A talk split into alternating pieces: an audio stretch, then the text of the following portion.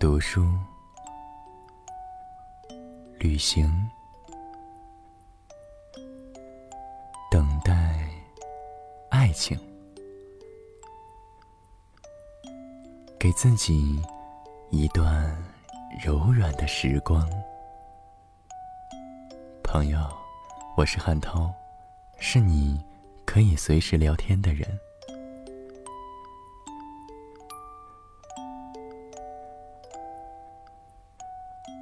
你所来到的地方是汉涛暖心电台，一切都刚刚好，我正在这里等着你。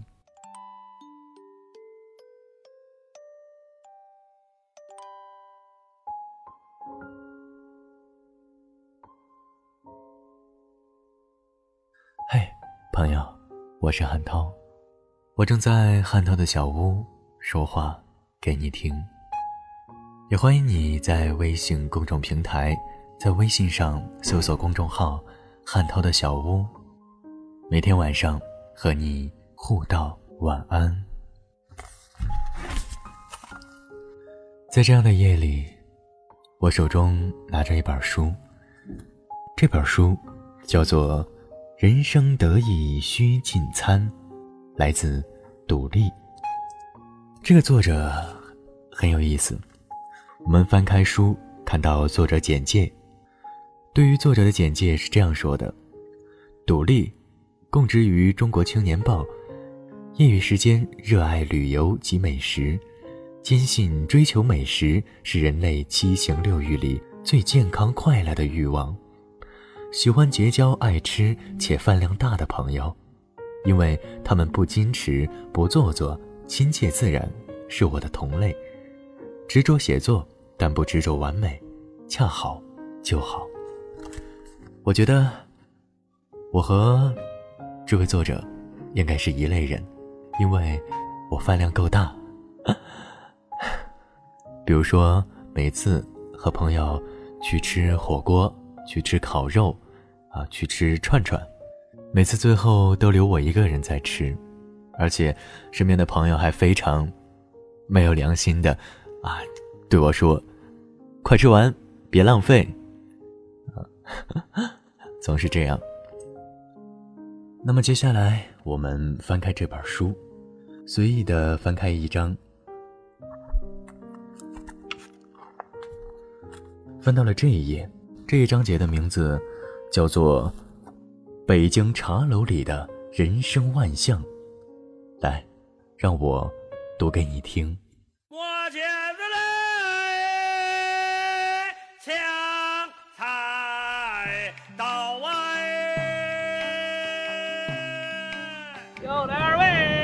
北京茶楼里的人生万象，作者杜丽。喝茶在北京，耳朵鼻子有时候比舌头更有福气。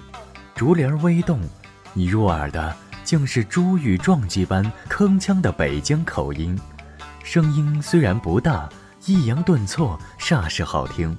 他们高谈阔论，纵横捭阖。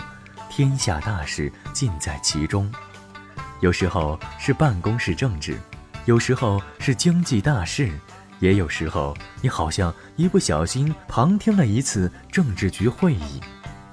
这是最典型的茶客，因为北京人的特点，谈论多于实践，吆喝大于买卖。遥远的、宏观的、高层的，对他们而言，永远是比贴近的。具体的个人的更具吸引力，所以这些一屋不扫却一定要扫天下的人，最适合来茶楼小坐，偷得浮生半日闲，这可比他们睡几个小时、看会儿书或发会儿呆意义要更重大。喝茶只是借口，重要的是交流信息、掌握资源、维持关系。这样的小聚不像四川的龙门阵，古往今来野史居多。北京人说话向来有鼻子有眼，一个萝卜砸着四个当官的，即使没有一官半职，怎么也得拥有几个掌权的哥们儿、体面的亲戚。虽说入不了正室，多半是有本之木。也是，连出租车司机都掌握时局，更何况这些能经常出入茶楼的富足人士呢？在北京喝茶，可不只是为了提神止渴，除了那一壶香茶，更多的是它的附加，茶位费、服务费、点心费，一起下来，怎么的也得几百元。觉得它值，必定对茶楼有一定的依赖和向往。这里带着一丝清雅，不论是真的高尚也好，还是附庸风雅也罢，茶香浮动。古琴清乐，总能让人心旷神怡、悠然自得。茶楼里古香古色的装修，实在是功不可没。北京城自古是皇家园林，一直有将天下美景囊括其中的豪情，因此北京的茶楼海纳百川，尽力将最具代表、最有特色的美景集于一楼。有模仿江南园林的小轩窗、几株翠竹、曲径通幽、兰舟流水，也有效仿两湖四川的原木架构的。店主从三峡库区的民居内购来的经年的窗扇、梭机、桌椅，上上下下朴素静简。还有仿造竹楼的，竹帘、竹椅、竹茶海，甚至干脆依山而建。在禅房花木深的意境中，让茶客随时是悠然见南山。真风雅的人，也不是没有三五相约来茶室一聚的。旁观对弈手谈，两人屏息静气，冥思苦想，把玩几枚棋子儿，顺手举茶微抿，茶热止凉。纵然是观棋的人，也觉得清气贯穿全身。其实谁都知道，无波澜的水才酝酿杀气，不动声色已有人丢盔卸甲。这里是清雅与杀气相得益彰，那香也许就是大俗人进雅室。在天下熙熙皆为利来的时代，恐怕这种茶客才是主体。俗人偶尔一雅，也只能是悠然忘怀的一瞬间，所谈所感还是离不开红尘万丈、琐碎家常。生意人初次相见，毕竟要收敛点野心，给对方一个好印象。一个单独的小隔间儿，保密又利于畅谈，囊中充足，自然要摆摆排场。几杯好茶下肚，头脑更是清晰，语言愈加准确。几个交锋下来，便能在心里有个八九不离十的谱。在一些城市，还是延续着饭桌上谈钱、几瓶白酒后签字的习惯。可是，一个负责任的企业，不该被人用酒精给糊弄，更不能为自己的决定后悔。北京的茶室里。最后的道德底线或许还在生效，即使不成，握手告辞，等待下次合作。一次在茶室里瞥见两个女人窃窃私语，抬眼望去，发现一个衣着时髦的人正在推销护肤品。他拿出一大摞表格，让对面的中年女子填写，什么性质的皮肤，什么类型的爱好。两人忙的是无暇喝茶，最后时髦女郎顺利卖出了一箱瓶瓶罐罐，这顿茶投入成本不小，现在看来也就值了。不谈生意，并不等于不说业务，很多时候茶不过就是道具，一个集合朋友伙伴的理由。大家平时没空见面，好不容易进了茶楼。必定得把最近手里的几桩生意拿来交换些意见，谁听说什么了？谁想干什么了？谁正缺什么？交叉对碰，说不定一不小心就聊出了一件大买卖。文化人儿是北京常见又特殊的群体，日出而息，日落而作。茶楼不比咖啡馆、酒吧幽暗压抑或者喧闹阴森，它有种阳光健康的感觉。即使深夜，这里也显得明净和煦。但北京人儿兼许并收。并不是喜欢茶楼就一定会排斥酒吧，或者喜欢吃西点就不喝中国茶。文人们在许多小事情上大都喜欢随心所欲。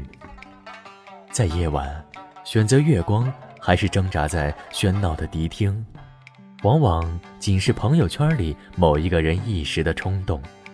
接下来便是一通手机交叉对打，私家车、出租车。聚集在某个门口，空荡的房间瞬间客满。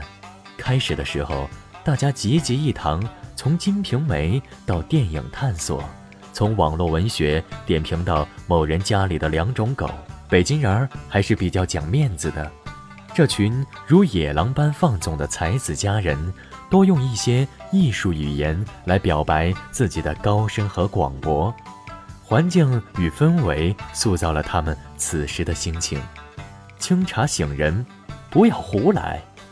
铺天盖地的黄色笑话戛然而止。漂亮的女演员纠缠着编辑，希望包装成美女作家。书商们神神秘秘的会作者，碰撞出新选题。导演们眼睛闪着诡异的光。敏感地搜寻着合适的剧本和题材，而作者则经常会忽然发呆，杯里乾坤大，脑中文字噼里啪啦地落入茶杯，一个情节在此已初具规模。还有另一群文人，说起来更像是闲人，别看在外都是翩翩潇洒的处级干部，青年才俊，世故爱财。可几人一凑，一个不可救药的场便形成了。比着背少年时诵熟的诗词，吟诗填词，对句猜谜，酸得一塌糊涂，目光悠远迷离，仿佛自己要羽化而登仙。最不堪的文化人是闲来无事，找不到节目，只好一群人溜进一间茶室，席地而坐。共同缅怀逝去的初恋，快餐式的心情，酸梅佐茶，往事如烟。大家用夸张的语言加工过的情节，痛诉革命家史。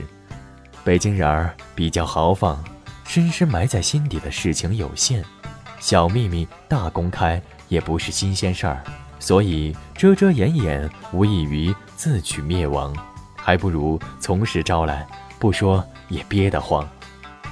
一口茶在嘴里，由苦变甘甜，由涩变清气，三万六千个毛孔巨畅快，翻出那些陈谷子烂芝麻，不为初恋情人，是为了依偎自己的青春，伤感也动人，往事悠悠，茶香早已不在，盘旋口舌上下的只有一种情绪。其实，品茶，最是一种曲折的情绪，像是妙玉对宝玉的心情。什么细品，什么旅饮，绕来绕去，不就是为了跟初恋偶像多说几句话吗？初识不久，还在羞涩试探的情侣，两人对饮，不失为一派浪漫情调；而那些已如胶似漆的恋人，则不大喜欢这里。太平和，太冷静，他们燃烧的目光恨不得将空气点燃，只能去影院、酒吧了。老夫老妻闲来共坐茶室一语，说说当年初识，聊聊周遭闲事，舍弃凡尘，其乐融融。小小茶楼包罗万象，社会中的许多现象折射其中。那些暧昧的情愫也喜欢选择这里，因为这儿的气氛适宜知己倾诉衷肠，更避人耳目，也算是个公共场所。一次，某先生携新婚妻子参加一个朋友的生日聚会，刚进包下的茶室，发现前妻和前女友皆在其中，尴尬的气氛立刻形成。圈子太小，实在没好处。这个连过路都要侧身的小茶室，怎经得住如此激烈的感情纠葛？谁想到，三个女人都在这小小的茶楼中有过甜蜜与创伤。茶楼像一个舞台，生旦净末各个粉饰，高贵小资出入其间，往事儿也在这茶楼中一时放大，一时消失。只要一幕戏，只需一盏茶，也许就让人记一辈子。讲究语言对撞，幽默爽朗，火花不断的北京人儿，在这儿发挥了他们的长处。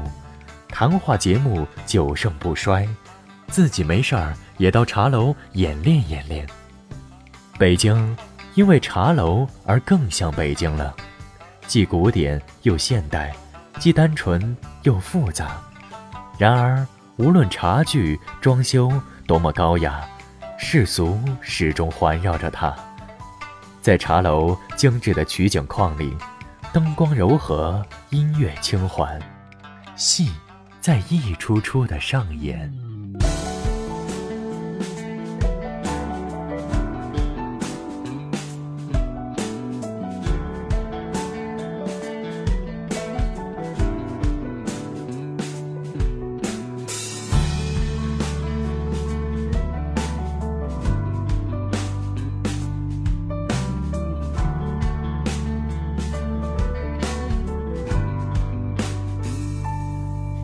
北京是一个不大的地方，四九城您转转，前门楼子您看看。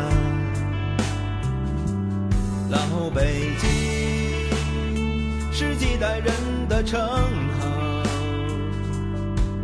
我们以它为荣，我们为它骄傲。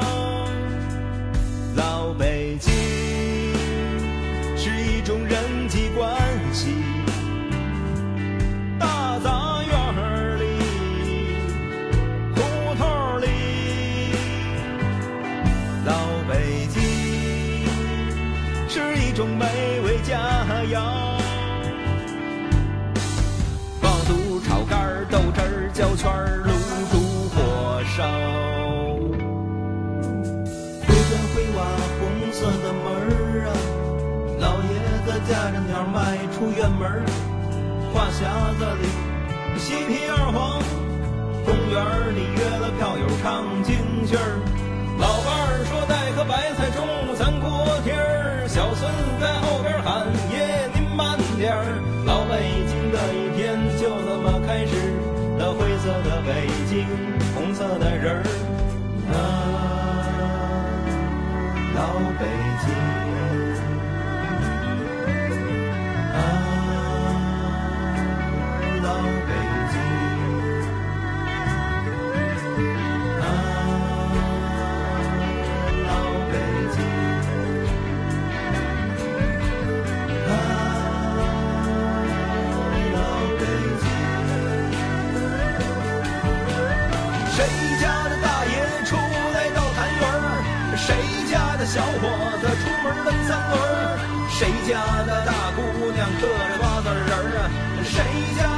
媳妇儿乐得咯咯咯？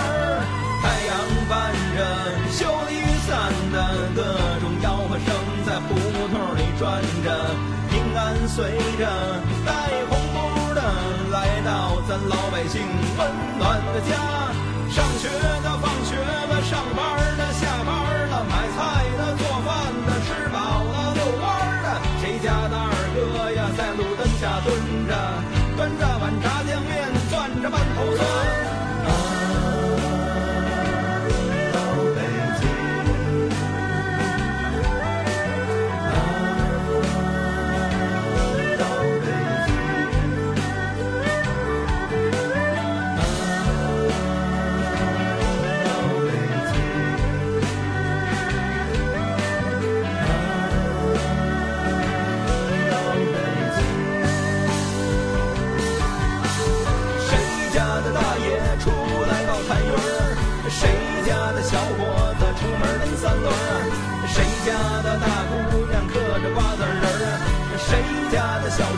媳妇儿